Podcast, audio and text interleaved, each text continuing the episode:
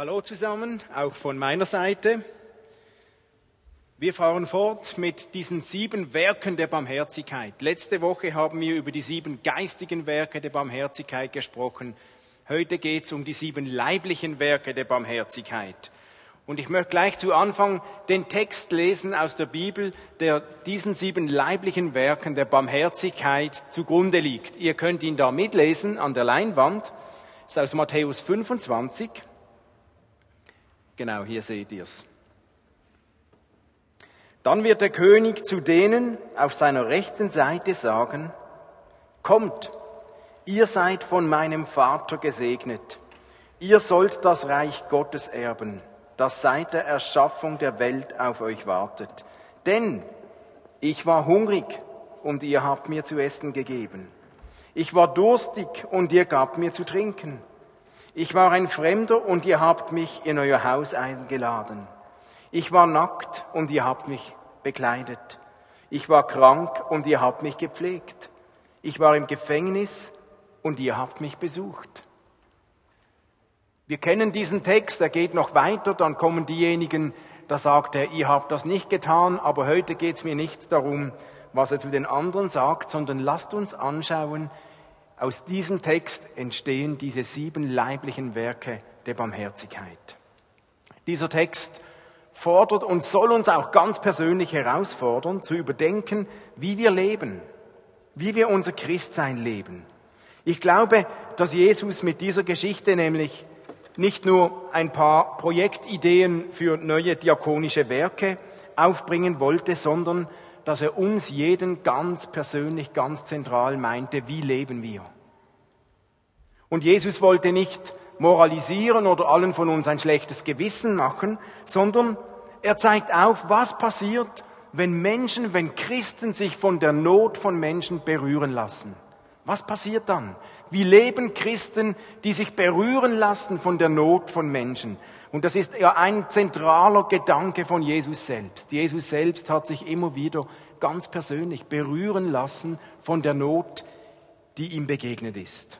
Also, wir schauen das konkret an. Diese sieblichen Werke, sieben leiblichen Werke der Barmherzigkeit, die hier aufgezählt wurden. Das erste Werk, hungrige Speisen. Nun gibt es verschiedene Varianten, wie wir Hungrige speisen können. Zum einen leben wir ja in einem der reichsten Länder der Welt und gleichzeitig verhungern Millionen von Menschen irgendwo auf der Welt. Also, wir können, glaube ich, tatsächlich als eine Variante ganz konkret etwas von unserem Wohlstand abgeben. Patenschaften übernehmen, spenden, direkte Beteiligung. Da gibt's ganz viele Möglichkeiten. Einige davon habt ihr in den letzten Wochen kennengelernt. Compassion oder Philippinen oder eine lernt ihr auch heute noch kennen. Ihr hört das immer wieder. Auf der anderen Seite gibt es Menschen, die kaum genug haben, auch hier bei uns. Familien mit mehreren Kindern, denen das Budget bis Ende Monat fast nicht reicht. Alleinerziehende Mütter, ältere Menschen, die Rente lebt nicht, Menschen, die ihren Job verloren haben, Asylanten, Sozialhilfeempfänger. Grundsätzlich glaube ich, wenn es darum geht, dass wir mithelfen, Hungrige zu speisen, dann sollte die Haltung der Barmherzigkeit sein, dass wir Menschen, die arm sind, wie einen König behandeln. Dass wir ihnen Würde geben wie einen König und nicht wie einen lästigen Bettler. Wir sollten ihnen das Gefühl einer königlichen Würde geben, wenn wir ihnen helfen. Und somit braucht Helfen, hungrige Speisen, auch eine große Feinfühligkeit desjenigen, der etwas gibt, damit es den Armen nicht beschämt. Wir haben in unserer Gemeinde das große Privileg, dass es einfach ist, mitzuhelfen in einem Dienst, Hungrigen zu essen zu geben am Sonntag ein Pack Reis mitbringen oder irgendeine Büchse Tomatensoße und wir verteilen das im Rahmen vom Heilandsack. Die letzten zwei Tage, Freitag, Samstag, haben viele von euch mitgeholfen. Im M-Park, im Migro haben wir Lebensmittel gesammelt. Es kamen fast zwei Tonnen Lebensmittel zusammen, die wir verteilen dürfen. Das ist super. Wir verteilen, genau, Wisst ihr, wir verteilen jeden Dienstagnachmittag ungefähr 1,5 Tonnen Lebensmittel an bedürftige Menschen aus Basel und der Region. Wenn man das zusammenzählt, dann verteilen wir im Jahr ungefähr 75 Tonnen Lebensmittel. Das ist, das muss man sich mal vorstellen. Wir haben jeden Dienstagnachmittag ungefähr 200 Familien, die kommen und Lebensmittel beziehen. Und das jede Woche, das ganze Jahr durch. Wenn man das ausrechnet, verteilen wir im Jahr 9000 Säcke mit Lebensmitteln. 9000 Säcke. Und wenn wir weiterrechnen, dass pro Sack vielleicht im Schnitt drei Personen von diesen Lebensmitteln profitieren, dann profitieren 27.000 Menschen von unserem Heiland-Sack-Projekt. Da bin ich sowas von stolz auf die Arbeit, die Gott segnet und die viele von euch mittragen. Und hier möchte ich all denen, die mithelfen in irgendeiner Form, ein ganz großes Dankeschön sagen. Alleine ginge das nicht. Da sind viele Helfer, viele von euch sind mit dabei. Deswegen herzlichen Dank für euer Mithelfen. Ja. Also das ist ja eine Möglichkeit, wo wir uns einfach beteiligen können, Hungrige zu speisen. Aber ich glaube, wir dürfen das Speisen von Hungrigen durchaus auch symbolisch verstehen. Der Mensch hungert nicht nur nach Essen. Der Mensch hungert nach Anerkennung. Menschen hungern nach Liebe, nach Wertschätzung, nach Annahme, nach Würde. Wir setzen also die Aufforderung Jesu, Hungrige zu speisen, auch um, wenn wir Menschen Würde entgegenbringen. Wenn wir Menschen mit Achtung und mit Wertschätzung entgegentreten. Wenn wir Menschen Zuwendung geben, Bestätigung geben. Wenn wir Menschen Aufmerksamkeit und Ermutigung entgegenbringen. Im Namen Gottes geben wir dann Nächstenliebe weiter. Und auch das ist eine Art von hungrige Speisen. Jesus hat ja auch gesagt, der Mensch lebt nicht nur vom Brot allein, sondern vom Wort, das von Gott ausgeht. Vom Wort der Ermutigung, vom Wort des Lebens. Und das dürfen wir durchaus auch verstehen unter hungrige Speisen. Als zweites wird aufgezählt durstige Tränken, sehr ähnlich eine ähnliche Dimension. Und auch hier gibt es eine wörtliche und eine symbolische Dimension. Wörtlich gesehen, glaube ich, sollen wir uns einsetzen, dass jeder Mensch Zugang zu Wasser hat. Entgegen der Absicht von Nestle, welche das Wasser monopolisieren will und für teures Geld an Menschen verkaufen will, hier sollten wir aufstehen und uns dafür einsetzen, dass jeder Mensch das Recht hat auf Wasser. Aber symbolisch gesehen ist das Tränken von durstigen Getränk anbieten, ja auch ein Akt der Gastfreundschaft. Wenn Gäste kommen, dann bietet man was zu trinken an. Möchtest du einen Kaffee, ein Glas Wasser, ein Glas Wein, einen Tee? Es ist ein Ausdruck von Aufmerksamkeit und von Zuwendung, wenn man einem Gast etwas zu trinken anbietet.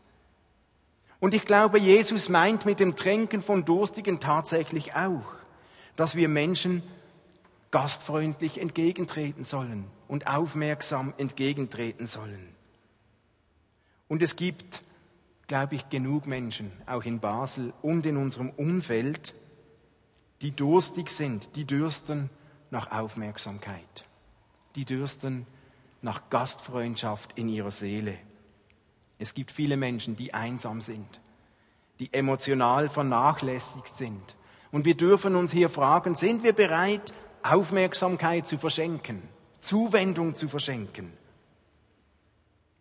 Und ich glaube, Menschen dürstet sogar noch etwas anderes.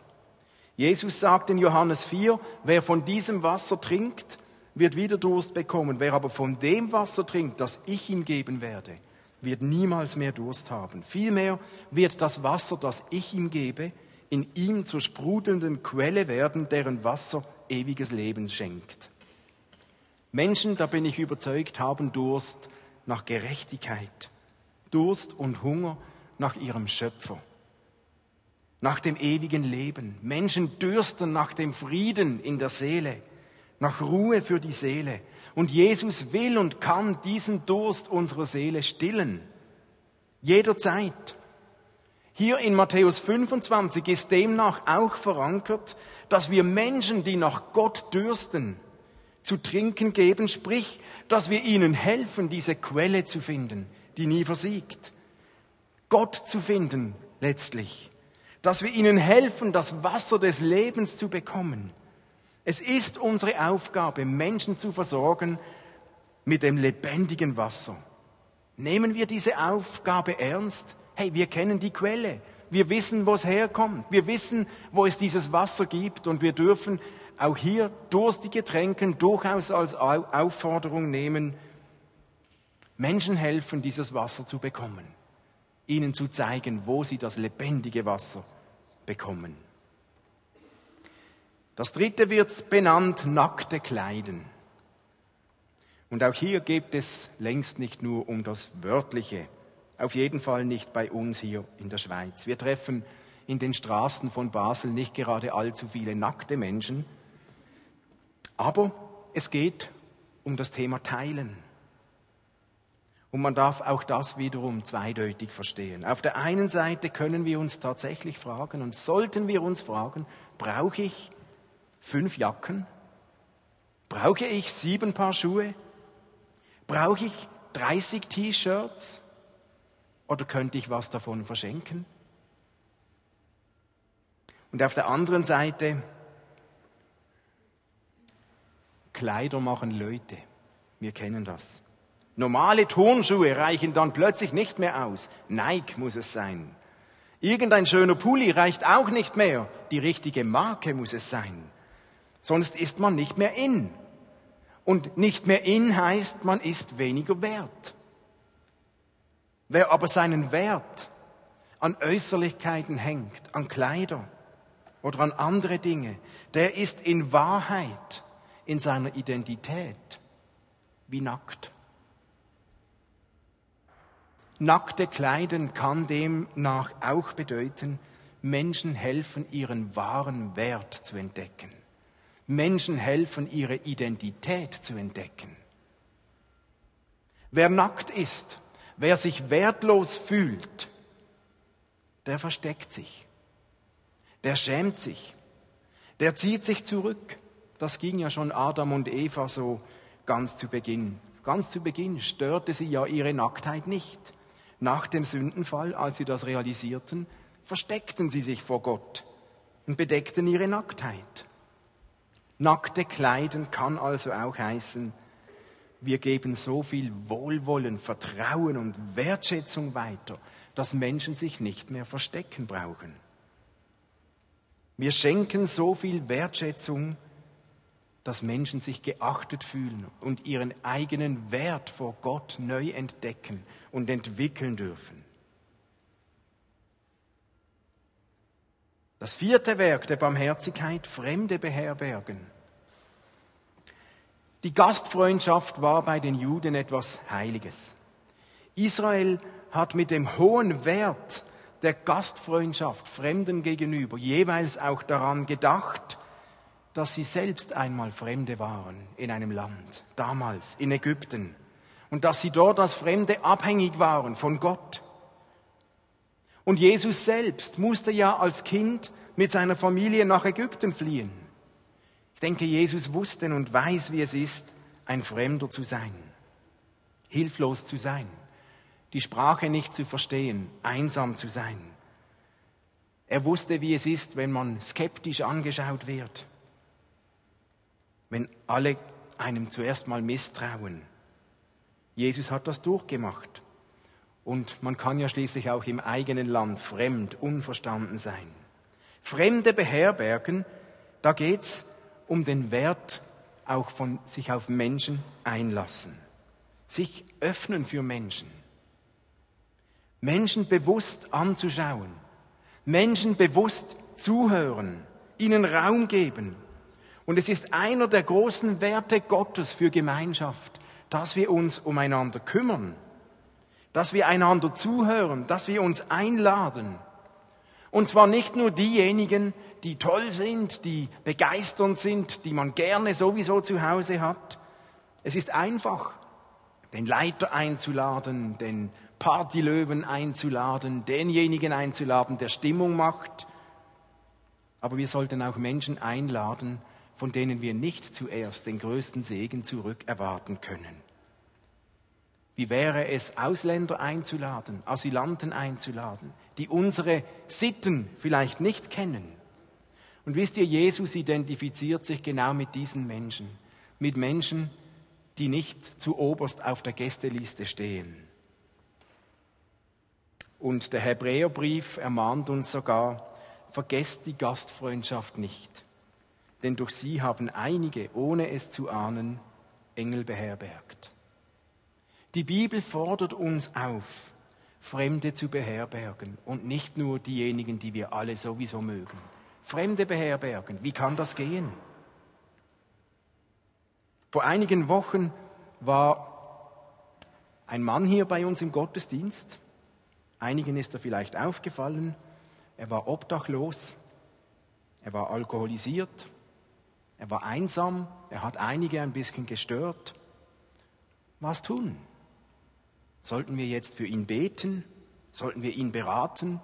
Sollten wir ihm fünf Franken geben und in die Notschlafstelle schicken?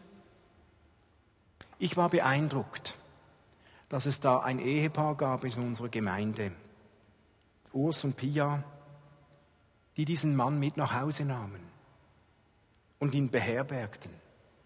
Und mehrere Wochen konnte er bei euch wohnen, bis sie mithelfen konnten, für diesen Mann einen guten Platz zu finden. Eine super Möglichkeit. Fremde beherbergen, das kostet etwas. Man muss sich auf Menschen einlassen, von denen man vielleicht nicht sofort weiß, wie geht das, die nicht nur den angenehmsten Eindruck hinterlassen, aber sich auf solche Menschen einlassen, sie beherbergen, sie einladen, sich um sie kümmern. Ich bin überzeugt, dass mit einer solchen Tat Gott ganz direkt dabei ist. Und Gott nimmt so etwas persönlich, weil Gott sich genau mit diesen Menschen identifiziert.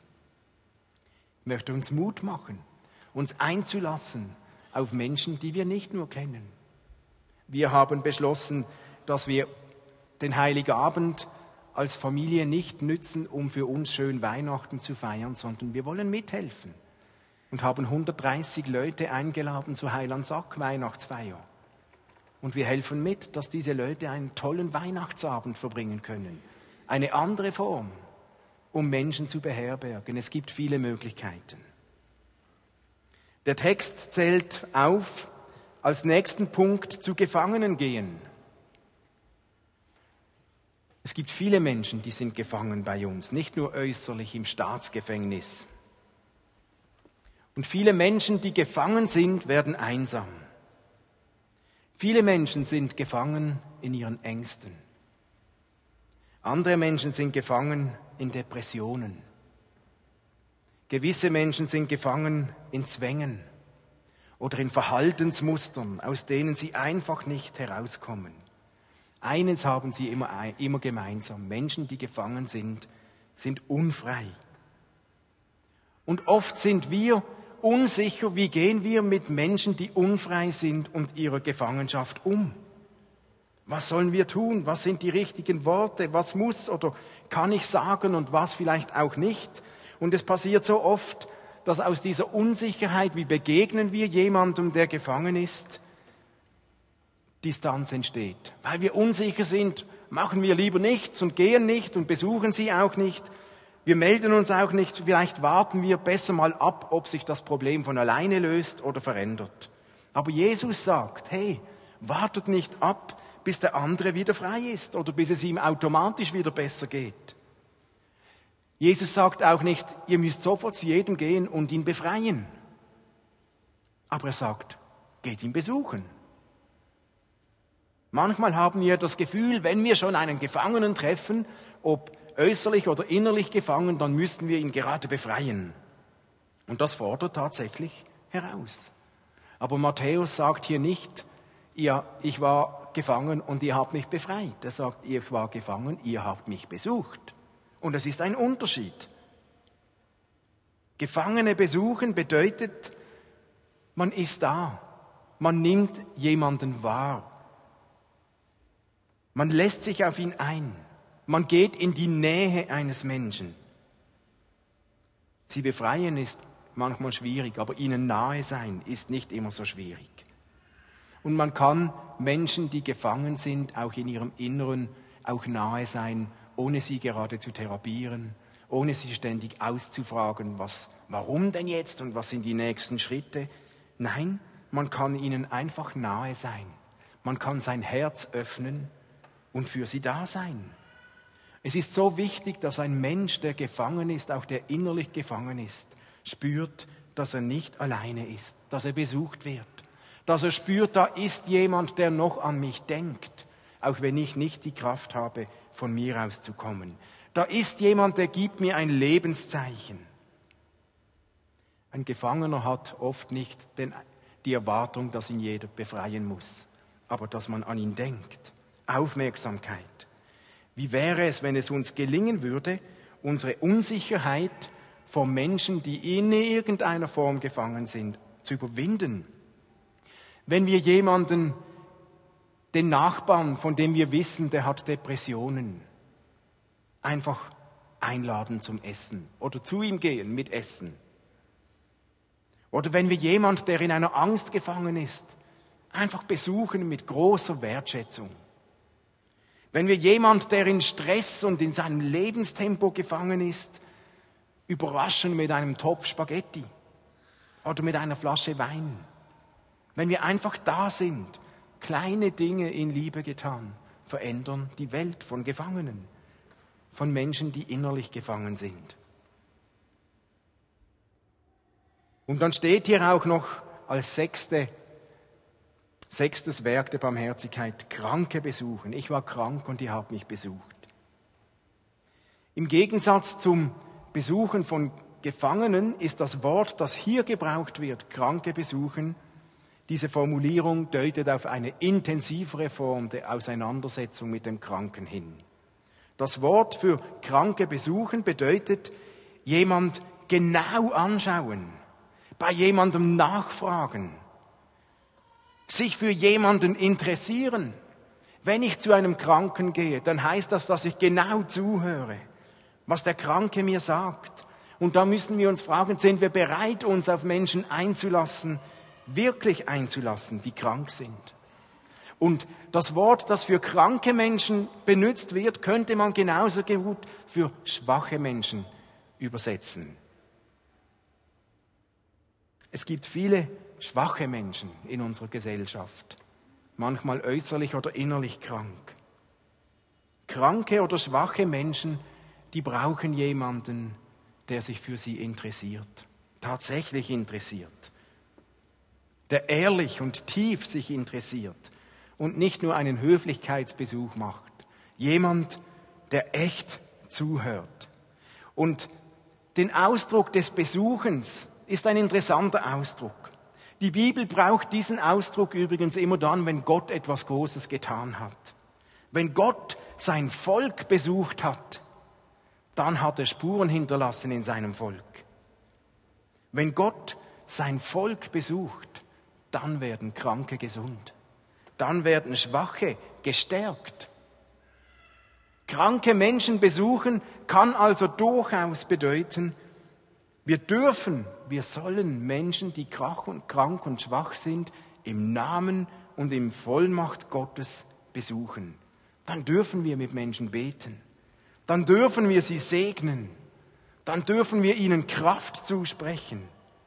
Ich glaube, Gott wünscht es sich, dass wir es uns zur Gewohnheit machen, kranke und schwache Menschen in seinem Namen zu besuchen und für sie zu beten, zuzuhören, sich interessieren, sie segnen mit Kraft. Und Gott wird seine Spuren hinterlassen. Nun gibt es noch ein siebtes Werk der Barmherzigkeit, das hier nicht aufgezählt wurde, aber seit dem vierten Jahrhundert hinzugefügt wurde. Dieses siebte Werk nennt sich Tote begraben. Ausschlaggebend war hier ein Wort des alten Tobit. Tobit war ein Beispiel eines frommen Juden und geschrieben ist eine Geschichte im Buch Tobit, ist ein apokryphes Buch, das dem Alten Testament angefügt wurde, aber nicht in den Kanon der Bibel aufgenommen wurde. In den katholischen oder orthodoxen Bibeln sind diese apokryphen Bücher vorhanden. Und da erzählte dieser Tobit, ich gab den Hungernden mein Brot und den Nackten meine Kleider. Wenn ich sah, dass einer aus meinem Volk gestorben war und dass man seinen Leichnam hinter die Stadtmauer von Ninive geworfen hatte, begrub ich ihn. Ich, ich begrub heimlich auch alle, die der König Sanherib hinrichten ließ. Das Bestatten und das Verabschieden von Toten war immer schon ein Ausdruck der Achtung und der Würdigung eines Menschen. Und jemandem ein anständiges Begräbnis zukommen zu lassen, ist dann auch, auch ein Ausdruck des Glaubens, dass der Verstorbene nicht einfach vergessen würde. Und genau darin liegt der Sinn dieses siebten Werkes der Barmherzigkeit. Jemandem auch über den Tod hinaus Ehre und Liebe erweisen. Die Frauen taten das ja übrigens auch bei Jesus selbst, als sie den Leichnam Jesu gesalbt hatten, mit Balsam einrieben. Jesus hat zwar über das Bestatten der Toten gesagt, lasst die Toten ihre Toten begraben, aber er hat sicher nicht gemeint, dass man jetzt alle, die sterben, nicht mehr begraben sollte oder bestatten sollte. Jesus selbst hat ja eine Bestattung an sich selbst auch geschehen lassen. Jesus wollte vielmehr darauf, darauf hinweisen, dass man in der Nachfolge Prioritäten setzen soll. Der Mann, der noch seinen Vater begraben wollte, als die Diskussion aufkam mit Jesus, der wollte zwar Jesus nachfolgen, aber vorher wollte er noch alles regeln, was irgendwie zum Leben gehört. Und Jesus will uns darauf hinweisen, hey, wer heute den Ruf Jesu hört in seinem Leben, der soll ihm nachfolgen und zwar jetzt. Dann sollte man sich nicht von irgendwelchen Dingen abhalten lassen. Und Jesus macht uns aufmerksam auf eine Radikalität, dass wir nicht vor lauter Pflichten und Aufgaben es verpassen, seinem Ruf zu folgen. All diese sieben Werke der Barmherzigkeit sind ein Weg, wie wir unseren Glauben ausdrücken können. Und Barmherzigkeit leben ist eigentlich keine Option. Als Christen kommen wir gar nicht darum herum. Denn da geht es um echte Liebe. Wir lesen im ersten Johannesbrief, unsere Liebe darf sich nicht in Worten und schönen Reden erschöpfen. Sie muss sich durch unser Tun als echt und wahr erweisen. Es ist unser Grundauftrag, als Christen Gottes Liebe zu empfangen und zu leben. Gott will uns dabei nicht einfach nur in Stress versetzen, jetzt geh mal und mach mal wieder, sondern Gott will uns zuerst derart viel geben und uns beschenken, dass wir so viel haben, dass es einfach wird, das weiterzugeben. Und das ist auch eigentlich unsere Vision für das nächste Jahr. Bei Gott zu Hause sein. Da passiert ganz viel an Barmherzigkeit empfangen von Gott. Und dann unterwegs sein zu den Menschen, um Barmherzigkeit weiterzugeben, um Barmherzigkeit zu leben, ganz praktisch. Jemand, der dieses Barmherzigkeit leben in eindrücklicher Art und Weise seit Jahren mit Haut und Haaren lebt, ist Daniel Wartenmeiler und Linette, seine Frau. Daniel und Linette sind seit dem Herbst bei uns in der Gemeinde. Sie sind im Sommer hier in die Schweiz gekommen und sie lebten vorher in Manila, mitten in dieser Großstadt. Sie sind für ein gutes Jahr hier, sind bei uns in der Gemeinde und wollen dann nächsten Sommer wieder nach Manila ziehen. Und Daniel arbeitet und Lynette in einer Arbeit mit, die das unglaublich spannend und inspirierend genau leben. Und Daniel, kommst du mal gerade schnell hier nach vorne? Daniel und Lynette sind bis im nächsten Sommer noch da und wir werden sicher im nächsten Jahr noch mehr von ihnen auch hören und auch Gelegenheiten finden und überlegen, wie können wir als Gemeinde sie unterstützen, wie können wir uns einklinken in diese Arbeit. Für den Moment habe ich kurz zwei Fragen an dich, Daniel. Glaubst du, ist es einfacher, barmherzig zu leben in einem Drittweltland, in einem Slum, als hier im reichsten Land der Schweiz? Das ist keine einfache Frage. Ich würde sagen ja und nein.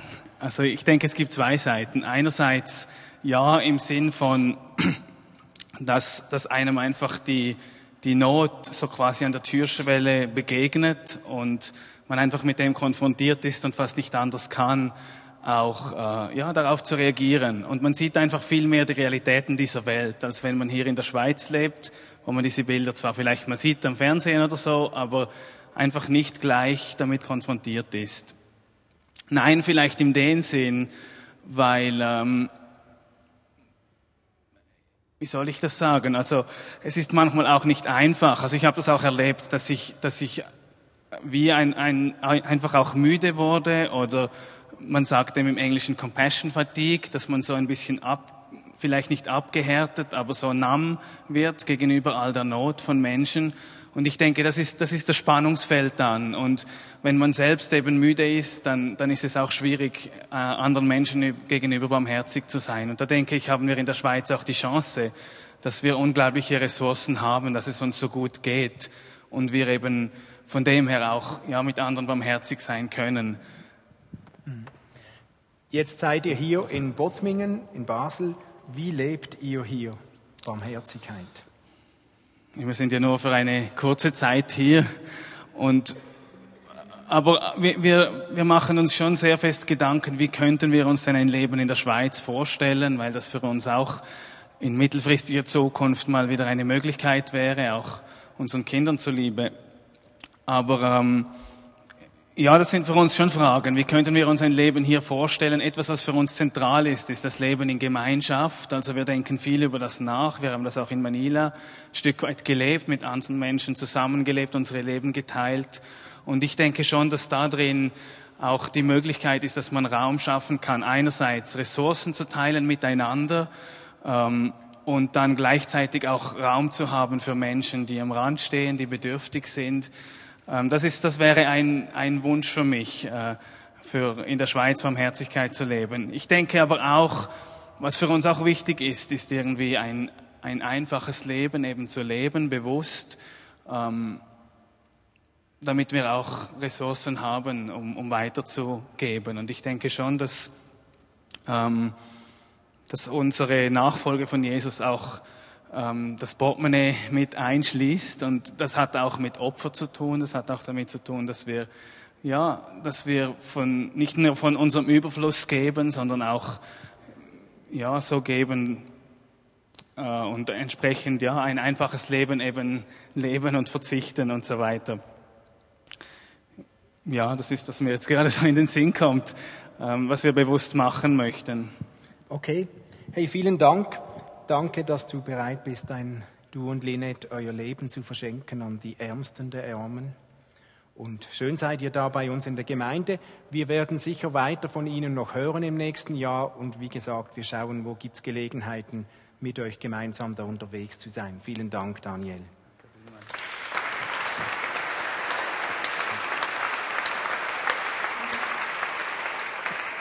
Ich, ich möchte noch beten und die Band kann schon mal kommen und dann lasst uns noch zwei Lieder singen zum Abschluss. Jesus, ich danke dir, dass du ein barmherziger Gott bist. Und danke, dass du derjenige bist, der uns zuallererst mit Barmherzigkeit begegnet. Und ich danke dir, dass du nicht nur forderst, sondern uns zurüstest mit ganz viel Wertschätzung und Liebe und Ressourcen von dir, die es uns ermöglichen, barmherzig zu leben, Menschen gegenüber. Hilf uns dabei. Pack unser Herz so sehr, dass wir barmherzige Menschen sind, dass wir barmherzig leben mit Menschen, denen wir begegnen. So bitte ich dich um viel Mut und Freiheit und Ressourcen für uns in den nächsten Wochen, in der Weihnachtszeit. Hilf uns, Spuren der Barmherzigkeit zu hinterlassen in unserem Umfeld hier in Basel. Du bist ein großer Gott und letztlich wollen wir von dir zeugen und von dir Spuren hinterlassen. Danke, dass du uns dazu befähigst. Amen.